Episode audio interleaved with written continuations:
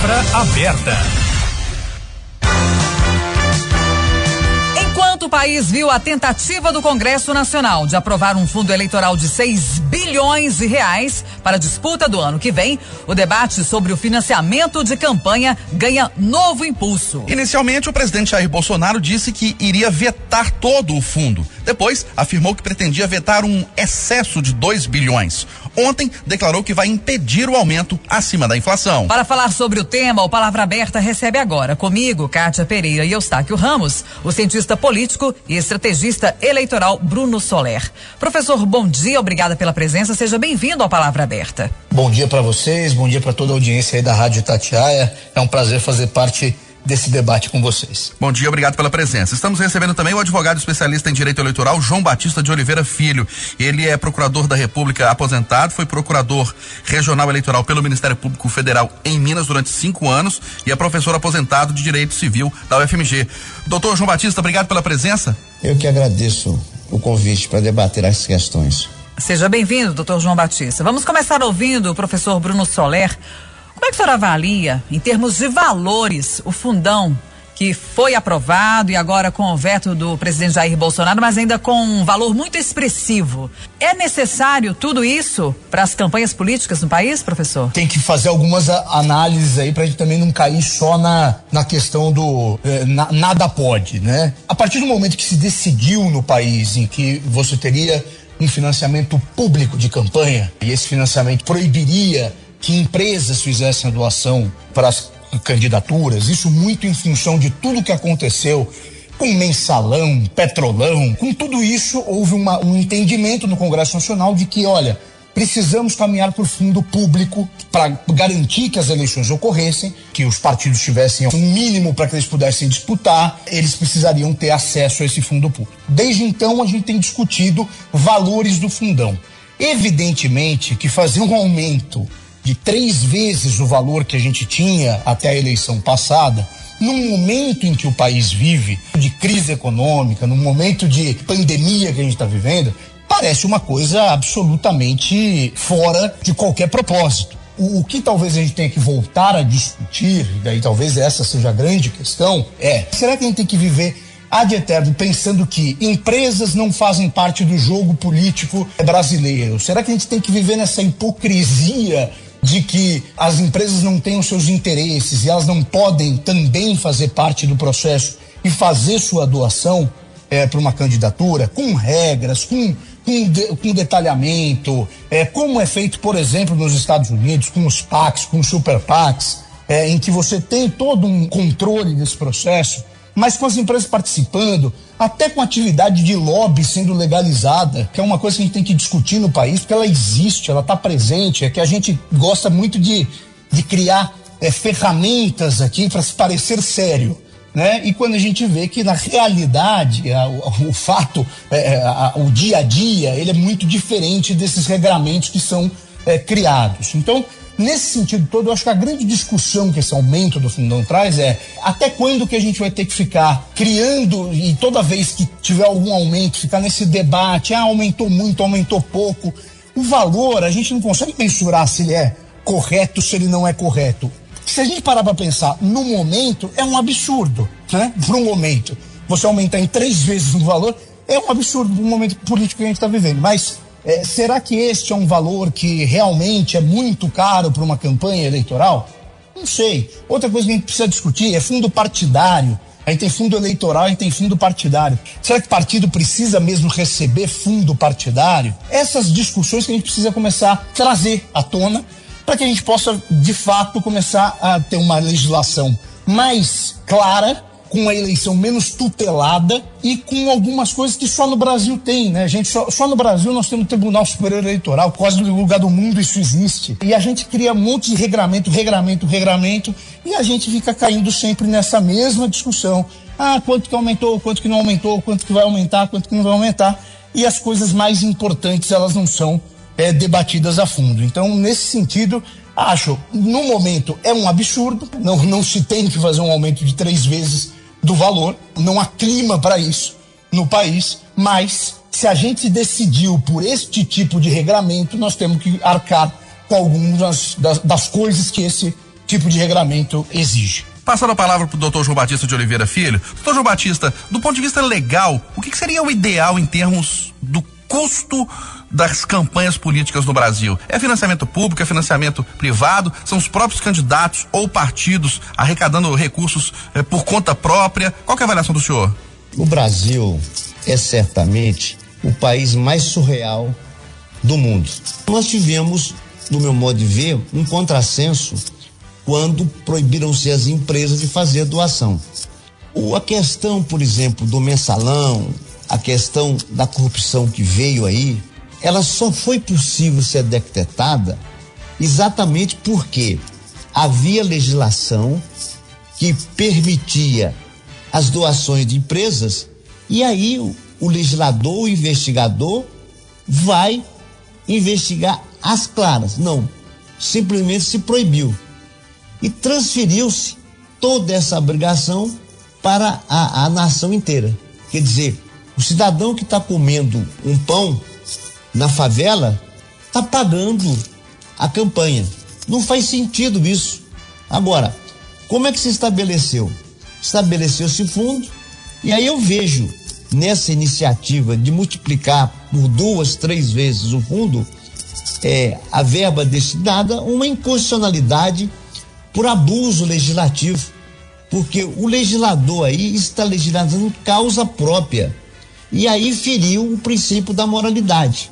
Nós temos que reabrir, na verdade, a possibilidade das empresas poderem fazer as suas doações dentro do regramento. Por exemplo, não faz sentido permitir que uma empresa que não dá lucro faça doação. Então ela precisa dizer, olha, as empresas que derem lucro podem até X% fazer a sua doação e com limites determinados. Agora, proíbe-se isso, então é, o dinheiro do povo fica na mão do interessado, que é o político, ele vai querer aumentar sempre, sem sentido. E doutor João Batista, e na avaliação do senhor, ao tratar desse assunto, financiamento por parte de empresas, como a lei poderia impedir casos de corrupção? Por exemplo, a empresa que doou para determinado candidato, ele é eleito e depois essa empresa é prestigiada no governo. É, veja bem, olha, aqui o, o brasileiro tem uma fé na legislação mais de que em Deus. Acha que basta ter a norma, não basta a norma, certo? Então você pode dizer, fazer um regramento. A questão da corrupção, a corrupção é inerente toda uma sociedade em todos os lugares no mundo. O que precisa-se é dar o instrumento independente de investigação e das sanções. Porque não adianta dizer não pode fazer isso, não pode fazer aquilo. O importante, qual é a sanção? E, sobretudo, como se vai é, reprimir estes fatos. Isso é que tem que ficar claro. Quem vai fazer a legislação, quem vai permitir doar e quais são os desvios. Porque veja bem, vocês proíbem a empresa. A, a empresa dá pelo caixa 2. Não é o fato, por exemplo, de o homicídio constituir crime que vai se evitar o crime. O que, que se tem que ter é uma legislação que preveja o crime com as sanções. E mais importante, é dar o instrumento de investigação com uma, uma justiça mais ágil. Nós temos, sem dúvida nenhuma, a justiça mais demorada. A única exceção que se faz no Brasil de justiça demorada é justamente a justiça eleitoral, que é uma bela jabuticaba, porque você põe num órgão independente dos demais poderes, realizar administrativamente as eleições e julgar os casos numa rapidez impressionante. Os processos eleitorais são julgados de formas incrivelmente rápidas. E nesse ponto ela é extremamente eficiente. Então o que precisa é que a gente caia na realidade, não é? Isso é um problema sério. É igual o, o mundo inteiro enfrenta um problema que é a questão da droga. Enquanto não se houver a regulamentação de uso de drogas, é incentivar a organização de máfias.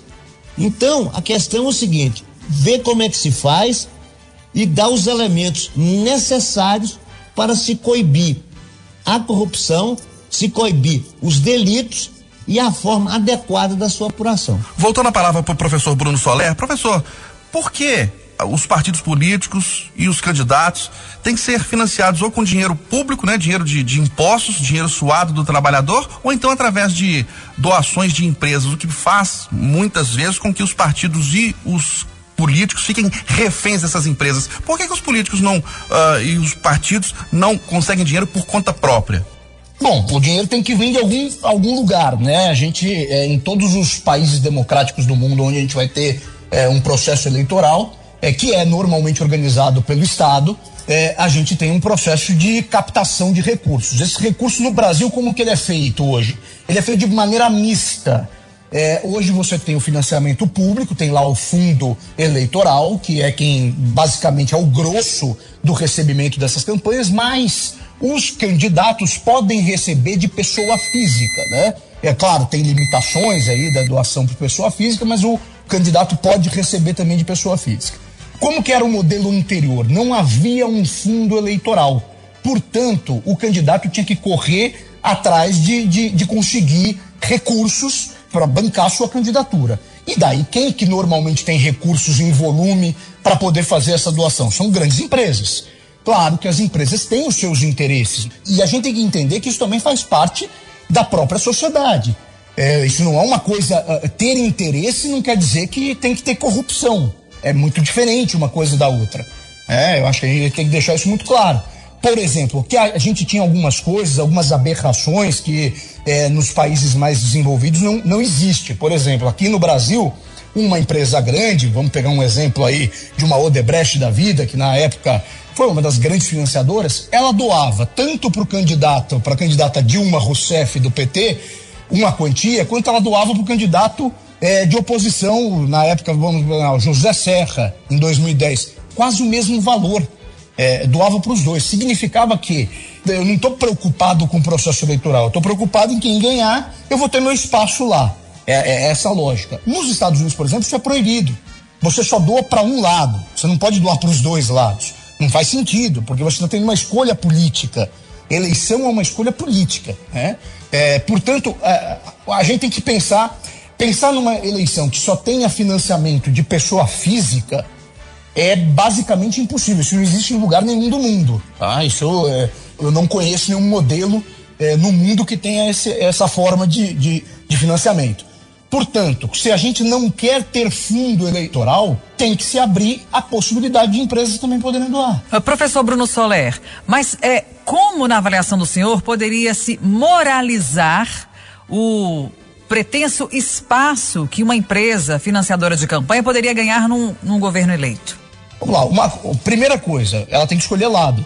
É só uma primeira coisa. Tem que ter um lado. Eu estou apoiando o candidato X porque eu acredito no candidato X. Nós temos todos os regramentos aí de lei, legislação. Nós temos uma lei avançada de licitações. E mesmo assim as pessoas acabam burlando essa lei de licitações. O que, que a gente precisa? A gente precisa de um Ministério Público forte, atuante, que esteja acompanhando diretamente se aquela empresa realmente tem, tem capacidade para executar aquele tipo de obra, é, se os valores estão adequados ou não estão adequados. Isso que a gente precisa ver. A questão é muito mais de combate à corrupção do que de combate a não deixar que uma empresa que financiou uma campanha possa participar de um governo. Ela pode participar, qual o problema? Se ela tem capacidade técnica para entregar. Né? A gente precisa. O prefeito vai construir uma calçada, a não ser que ele estatize tudo. Senão ele vai ter que contratar uma empresa que faz isso. E muitas vezes pode ter sido uma empresa até que tenha doado.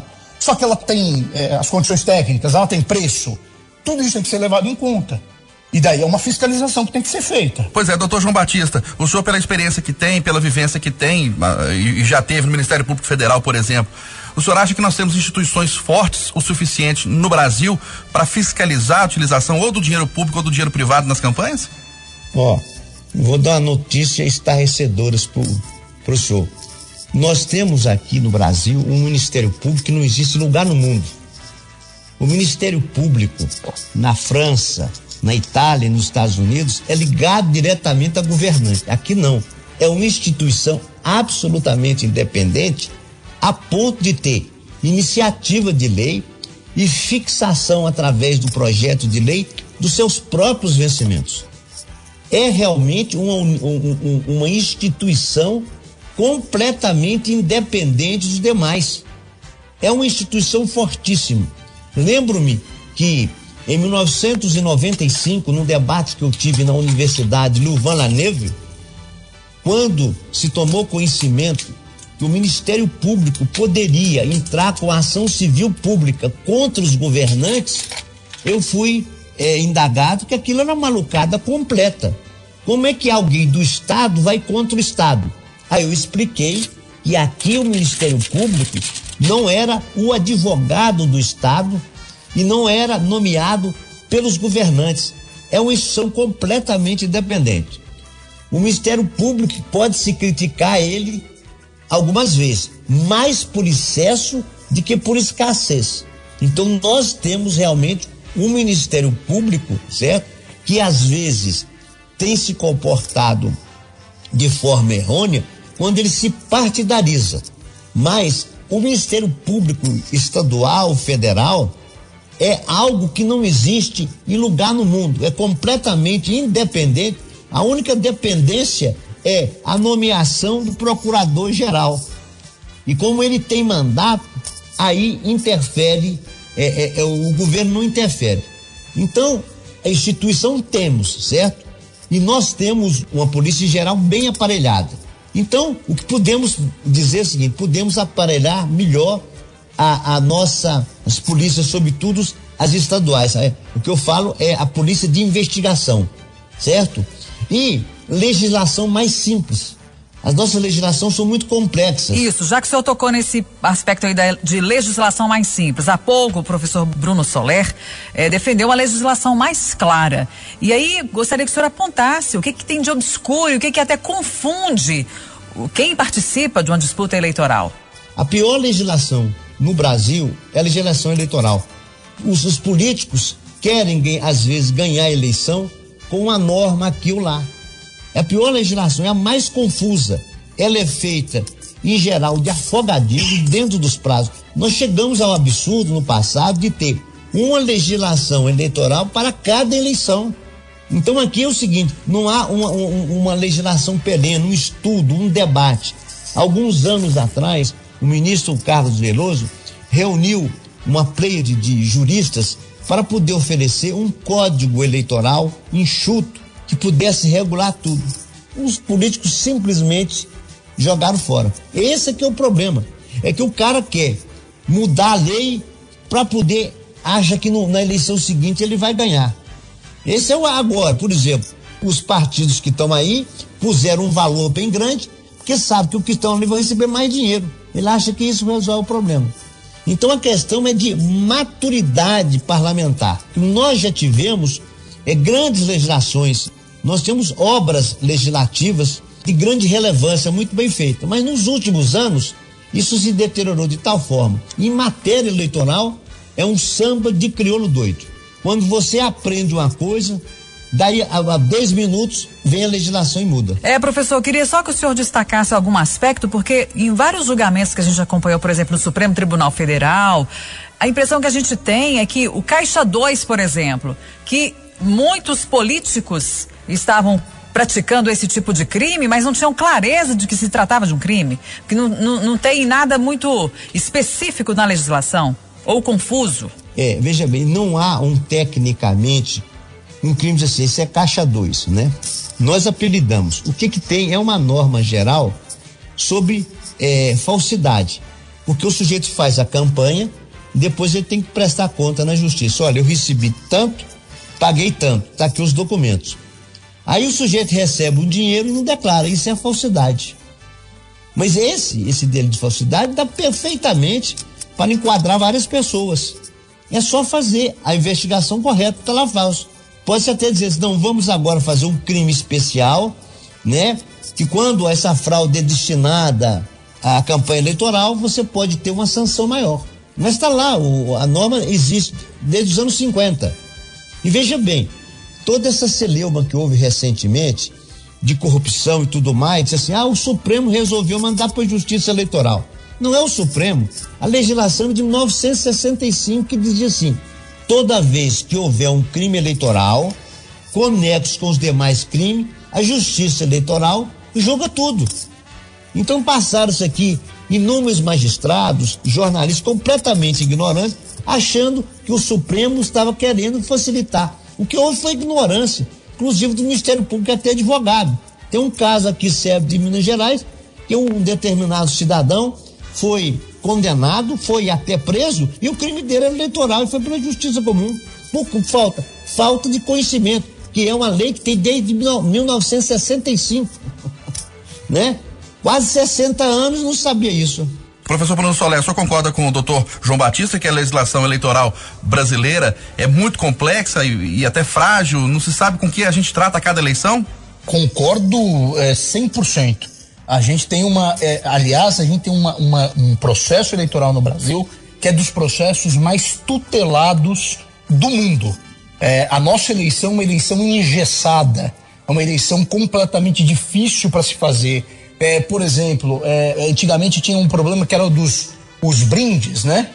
Tinha o problema dos brindes é, é, eleitorais, que eram, é, eram crime e tudo mais. Hoje em dia, por exemplo, nos Estados Unidos é uma forma de você, inclusive, arrecadar recursos para sua campanha é vendendo souvenirs. Né? É uma forma de arrecadar. Vende a camisa, vende a canequinha, vende o broche. É uma forma. A gente não está falando de financiamento de campanha, de tentar é, arrecadar de uma, de uma maneira justa, honesta, limpa e etc. É uma, é uma maneira. E aqui a gente é proibido de fazer isso. No Brasil, a gente tem várias tutelas que impedem a eleição seja livre. A eleição, quanto mais tutelada é, pior ela é para o país. A gente fala, ah, não, no Brasil é muita corrupção, nada dá certo, não sei mais o quê. Aqui é o que mais caça prefeito eleito no mundo. E muitas vezes por besteira. Muitas vezes por conta disso. Ah, um cara pagou é, para outro fazer e daí enquadrou numa, num caixa dois. É, ah, porque pagou diretamente e daí o candidato não tinha conhecimento. Claro, tem os casos de, de, de caixa 2 de verdade que são feitos com empresas, não sei mais, mas tem muita coisa que poderia ser muito melhor rearranjada se a gente tivesse uma legislação mais simples. Professor Bruno Soler, a gente está caminhando agora então para a conclusão do Palavra Aberta, nas suas considerações finais. O senhor acredita que tem espaço na sociedade para discutir financiamento de campanhas? Acho que sim, acho que esse momento, inclusive, é um momento mais oportuno para se fazer isso a gente está discutindo é, é, uma coisa que o, que o, que o doutor João é, é, levantou, e, e, de fato, né, a, a, cada eleição a gente fica pensando em mudar alguma coisa. Né? Agora, por exemplo, já estão discutindo, vai ter distritão, qual é o modelo eleitoral que nós vamos ter, como que... É? Então, esse momento é um momento sempre de discussão na sociedade.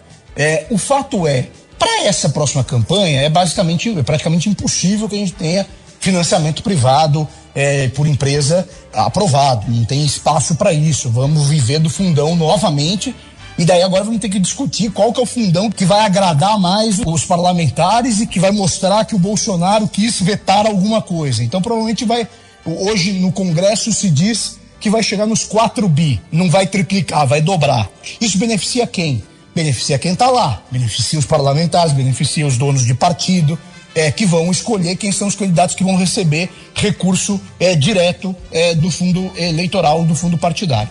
Então, neste momento, é o momento de a gente abrir a discussão. Infelizmente, a gente não vai ter tempo hábil para mudar para a próxima eleição, mas esse escárnio de toda vez aumentos abusivos e tudo mais tem que acabar. E só tem uma maneira disso acabar: é permitir que as empresas voltem a fazer é, o financiamento. E a gente tem que começar a implantar esse debate na sociedade novamente. E uma coisa, acabar com hipocrisias.